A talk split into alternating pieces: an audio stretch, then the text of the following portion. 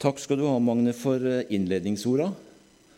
Det du leste om, eh, om trosheltene, og at du da spesielt trakk fram dem som gikk igjennom det vanskelige og tøffe. Dem også var troshelter. Og eh, jeg skal lese ifra 2231. Lukas 22, 31. Og um, det er like før Jesus blir tatt til fange. Men det var et ord der som Jesus sa til Peter, som vi sikkert kjenner til, som uh, kom til meg en dag da jeg kjempa litt med mine egne tanker og med tro på Gud. Uh, hvorfor Gud ikke svarer, jeg har bedt ja, Av og til så kommer man inn i, inn i sånne eh, situasjoner. Det, det, er sikkert ikke jeg alene om. Der vi, har vi alle vært. Hvor troen blir satt på prøve, som Magne leste her også. Da står det i Lukas 22, 31 og 32.: Simon, Simon, se Satan krevde å få dere i sin vold for å sikte dere som hvete. Men jeg ba for deg at din tro ikke måtte svikte. Og når du en gang omvender deg, da styrk dine brødre. Du kan lese det en gang til. Ja. Simon, Simon, se Satan krevde å få dere i sin vold eller i sin makt for å sikte dere som hvete. Men jeg ba for deg at din tro ikke måtte svikte. Og når du en gang omvender deg, da styrk dine brødre.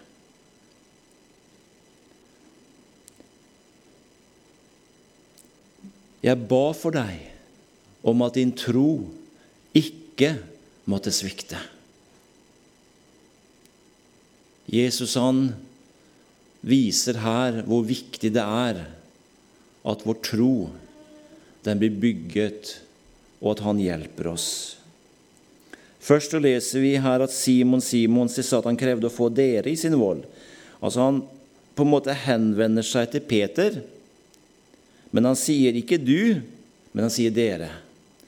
Så han henvender seg til Peter som Han var jo en ledertype allerede da. Og det kom til han å bli også. Og Jesus visste det. Så han henvender seg til Peter som en representant for resten av disippelflokken da han sier at Satan krevde å få dere i sin vold og sikte dere som vet det.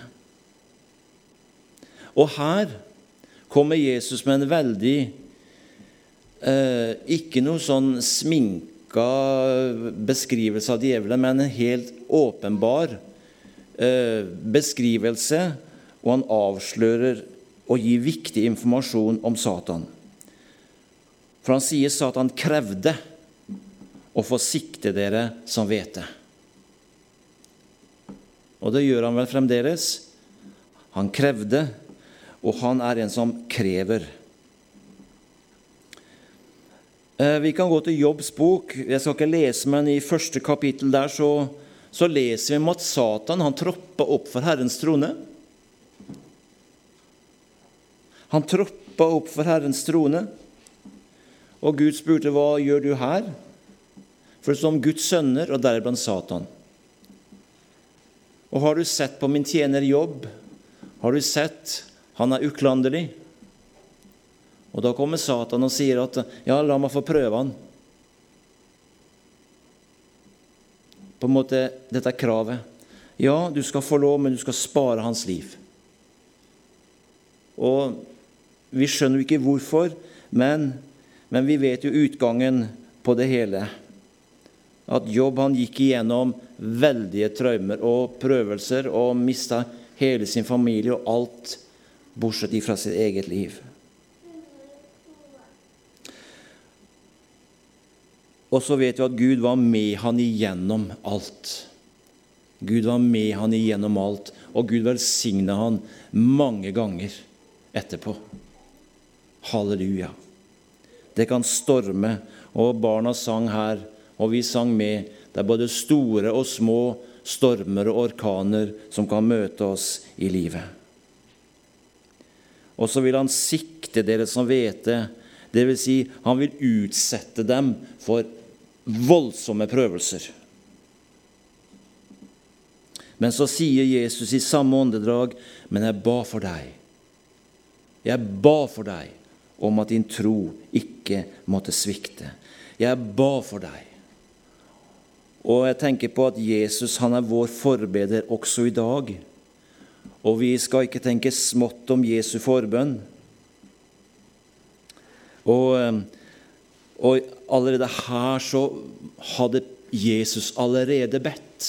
Han har vært i forkant, for han visste hva som skulle skje. For bare noen vers lenger ned her så vet vi at Peter han, svik, han fornekta Jesus, som vi vet. Og ikke bare det, men alle de andre flykta unna. De som lovte at de skulle stå ved Jesus. Og Peter som lederskikkelse Ja, om jeg, om jeg så skal gå i døden med deg, så vil jeg det. Vi kjenner til historien. Men Jesus visste, så han var der på forkant i, før det skjedde. 'Jeg har bedt.' Jeg har bedt for deg om at din tro ikke måtte svikte. Og tenk at Jesu forbønn for oss, den er innenfor Faderens trone. Og han ber for oss i dag også. Jeg vil at du skal vite det. Om du kanskje sliter med noe. Du setter spørsmålstegn, det har vi lov til, men du skal vite jeg ber for deg. Og Jesus han ber for det viktigste. Han ber for at troa vår ikke må svikte. Og det står i Romerne 8,34.: Hvem er den som fordømmer? Kristus er den som er død. Ja, hva mer er, som også er oppstanden, som også er ved Guds høyre hånd, og så står det 'som også går i forbønn for oss'. Er ikke det fantastisk? Jesus han ber for deg. Han ber for deg, og han vet nøyaktig hva han skal be om. Det er ikke alltid vi vet hva vi skal be om. Og I Hebreerne 7,25 står det derfor kan han også fullkommen frelse dem som kommer til Gud ved ham, da han alltid lever til å gå i forbønn for dem. Så Jesu tjeneste innenfor Faderen, den er fullkommen. Det er fullkommen frelse, og han ber fullkomment for oss. Halleluja. Men så sendte han Den hellige ånd, og Den hellige ånd representerer Jesus her på jord.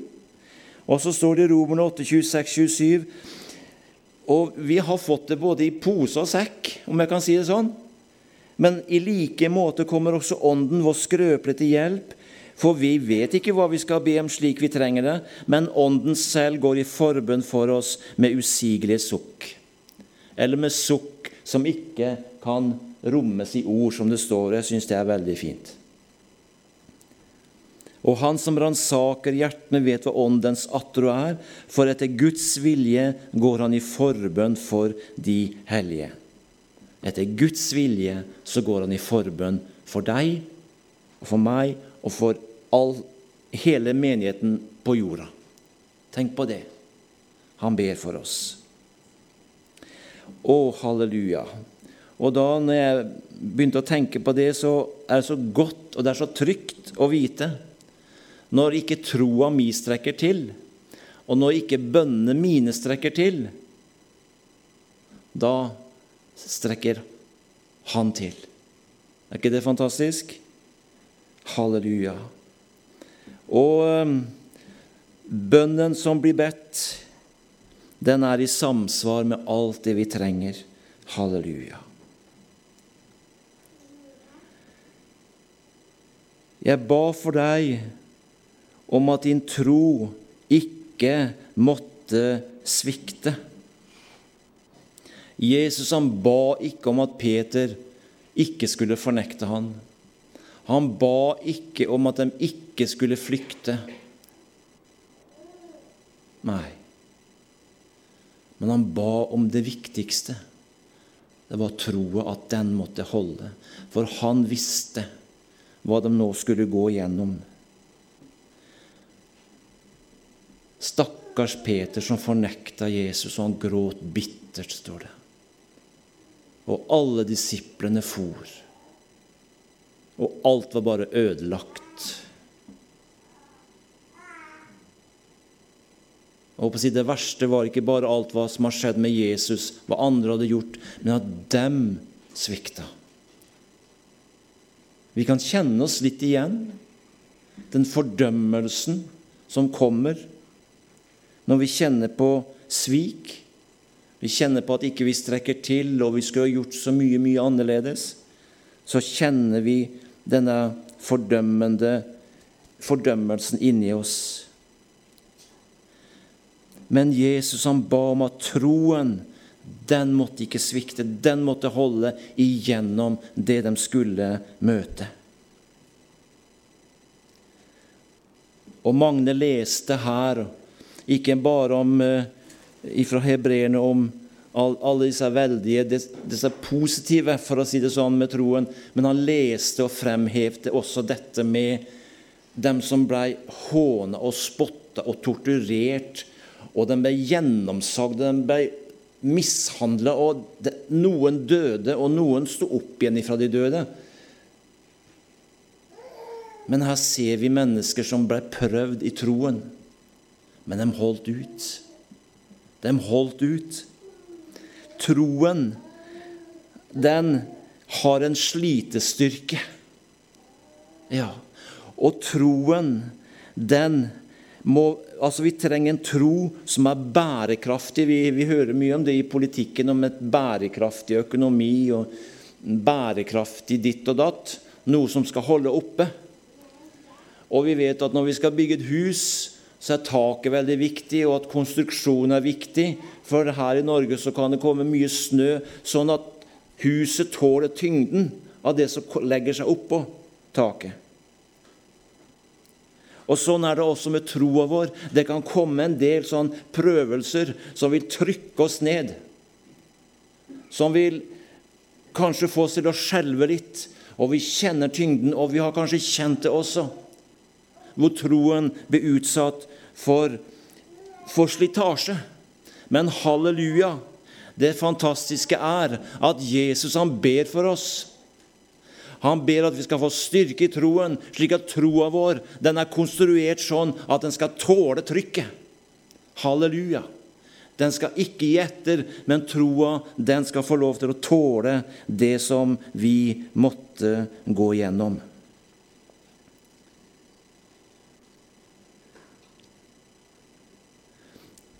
Jesus han sier ved mange tilfeller 'din tro er stor'. Men det var ikke fordi at eh, det var så veldig, det de gjorde. Men de trodde han på det enkle. Tenk på denne kvinna som, eh, som eh, kom med sønnen sin på ei båre. Og, og, og, Jesus sa hun ville at han skulle helbrede. Det er ikke rett å ta brødet fra barna. Ja, du har rett, Herre, men, å gi det til hundene. Ja, men hundene spiser jo av smulene. Og da sa Jesus, 'Kvinne, du, din tro er stor. Du, du har skjønt det.' Så det som snakkes om storhet i Guds ord, det er ikke nødvendigvis det samme som vi tenker på som stort, men det er stort i Guds øyne, det lille, det lille frøet. Halleluja. Så om du kjenner at du skjelver og troa di skjelver, så skal du vite at Jesus ber for deg. Og det at du holder fast på ham, Halleluja. Da har du en sterk tro. En tro, og den har sikkert forma deg gjennom mange mange år som du har vandra med Jesus. Så troa den, den, den er sterkere i dag enn det var for mange, mange år siden. Fordi at du har holdt ut, og du har fått vandre sammen med Jesus. Ja, livet, det gir og det tar. Livet, det har sine oppturer og sine nedturer. Og Av og til så kan vi kjenne som vi er på, vi er på felgen. Det er bare å være ærlig. Jeg er på felgen, ikke rett så det er, men sånn innimellom så kan man være litt på felgen. Og da må man pumpe opp igjen hjulet. Ja. Og så kanskje Jeg hadde en bil en gang som eh, ett dekk. Det, det, måtte jeg holde litt eh, øye med, for det, det seiv litt luft ut av det. Ikke så veldig mye, men, men, det måtte jeg holde litt øye med. Så fikk det litt luft, og så ja. Sånn ønsker Herren å komme til oss, og så gi oss ny kraft og nytt pågangsmot. Og Peter han skriver noe om det i 1. Peter 1, vers 5 til 9. Skriver han faktisk noe om det som jeg har nevnt her. Ved Guds makt holdes eh, dere som ved Guds makt holdes oppe ved troen, til den frelse som er ferdig til å bli åpenbart i den siste tid. Derover eh, fryder i eder om eh, nu enn er, eh, når så skal være, ha sorg en liten stund ved alle hånde fristelser. Jeg en litt eldre utgave, da. jeg har en bibel på, på dataen, da. men vi, vi skjønner det. Og så vers 7.: For at deres prøvede tro, som er meget kosteligere enn det forgjengelige gull, som dog prøves ved ild, må finnes i lov, pris og ære i Jesu Kristi åpenbarelse. Han som dere ikke har kjent og dog elsker, han som dere nå ikke ser og dog tror på, og derfor fryder dere dere med en usigelig herliggjort glede når dere vinner fram til endemålet for deres tro, sjelenes frelse. Peter han sier, bare en liten parentes her, han som dere ikke har kjent og dog elsker, han som dere nå ikke ser og dog tror på. Peter hadde jo kjent Jesus. Peter hadde vandra sammen med Jesus. Men så ble det så stort for han, tror jeg, at eh, dere som ikke har sett han, dere tror på han. Ja, dere som ikke kjente han, dere elsker han. Og så leser vi lenger opp her at ved troen så holdes eh, dere som ved Guds makt holdes oppe ved troen. Og så kommer vi inn på dette her med, med prøvelser, det som vi går igjennom. Og, og, troen kan bli litt sliten, for å si det sånn, men gjennom denne slitasjen så blir den, den kan bli sterk. For at deres prøvede tro, som er meget kosteligere enn det forgjengelige gull, som dog prøves ved ild. Troa den blir sammenligna som, som, gullet, eller den er enda mer dyrebar enn det forgjengelige gull. Og gullet vet vi at det prøves ved ild, og så blir det edle skilt ut ifra det uedle. Og jeg tror Gud kan tillate oss at vi opplever, og vi, og vi er i denne verden Vi er i dette legemet og jeg tror ikke på et liv bare med, med en flott, fantastisk uh, autostrada opp til himmelen. Jeg tror at livet det, og det har vi erfart, at livet det gir, og det tar. Men halleluja. Jesus ber for oss. Og det er ved hans forbønner at vi sitter her i dag. Troa den har fått sine støt. Den har fått sine påkjenninger, men takk og lov, jeg tror vi kan si vi er sterkere i dag enn vi var før. Halleluja. Er ikke det herlig? Du kan få si du, ja, Gud har vært med, og du ser tilbake. Hvordan, hvordan klarte jeg det? Hvordan kom jeg gjennom det? Men takk og lov, troa di den har gått igjennom en prøvelse, en prøvelsens ild, og troa den har blitt foredla slik at det ekte kommer fram. Så det er ved at Jesus har bedt, og i Guds nåde, at vi sitter her i formiddag. Halleluja. Halleluja.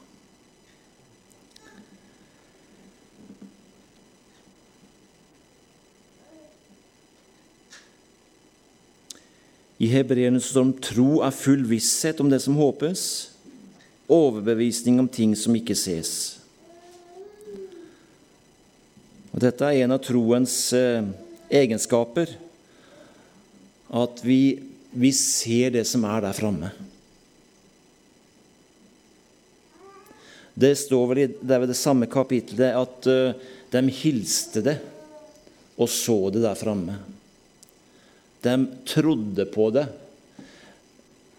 For de var i et løp, og de så noe der framme. De fikk ikke ta tak i det og gripe det og fikk se det oppfylt, men de trodde det i sitt hjerte. Halleluja. Og det kan også vi få lov til. At troen den har en dimensjon over seg. Halleluja. Troen har en veldig dimensjon over seg, slik at vi kan bare tenke Vi skal få glemme det som ligger bak, så skal vi strekke oss ut etter det som ligger foran. Nå har vi begynt på et nytt år, og det er flott. Men hver dag så er det en ny start. Halleluja. Hver dag er det en ny start, og så skal vi få strekke oss, la troa bli strekt, tøyd ut. Vi strekker oss ut etter det som ligger der framme. Og så leste vi her at sånn til slutt her at eh, han går i forbønn for oss, og jeg har vel sagt det også. Han ber om noe på forhånd, før det skjer. Så når vi kanskje kommer i en situasjon og vi, vi er helt desorientert vi, Hva skjer nå? Men det er godt å vite at han har vært der. Ikke frykt for morgendagen, er det noe som sa. Gud er allerede der. Så han har hele tiden kontroll. Selv om vi mister kontrollen, og han kan tillate det, for vi vil gjerne ha kontroll. Men av og til så tillater han at vi mister litt kontrollen, slik at han kan ta kontrollen. Der vi bare er stille og bare signerer innenfor Herren, og så tar han seg av det som skjer. Halleluja. Ja, Gud velsigne hver enkelt. Gud ser hva du står oppi, hva utfordringen du har. Og det er ikke ukjent for Herren. Det er kjent for Han, og Han kjenner deg. Du er kjent av Han. Halleluja. Og bare vit at Jesus, han ber for deg. Det er ikke alt vi styrer. Det er masse omstendigheter som skjer rundt oss, som ikke vi har kontroll på. Men halleluja, det er godt å vite at han har kontrollen. Jeg skal lese en gang til Hebreerne 7,25. Og derfor kan han også fullkommen frelse dem som kommer til Gud ved ham, da han alltid lever til å gå i forbønn for dem. Så ha en fantastisk god, velsigna søndag, og hvil deg i Herren, og vit at Han har kontrollen, og Han ber for deg. Han ber for troa di, og den skal ikke svikte. Men gjennom det du går i møte med, det skal bli til styrke og til glede for ditt hjerte.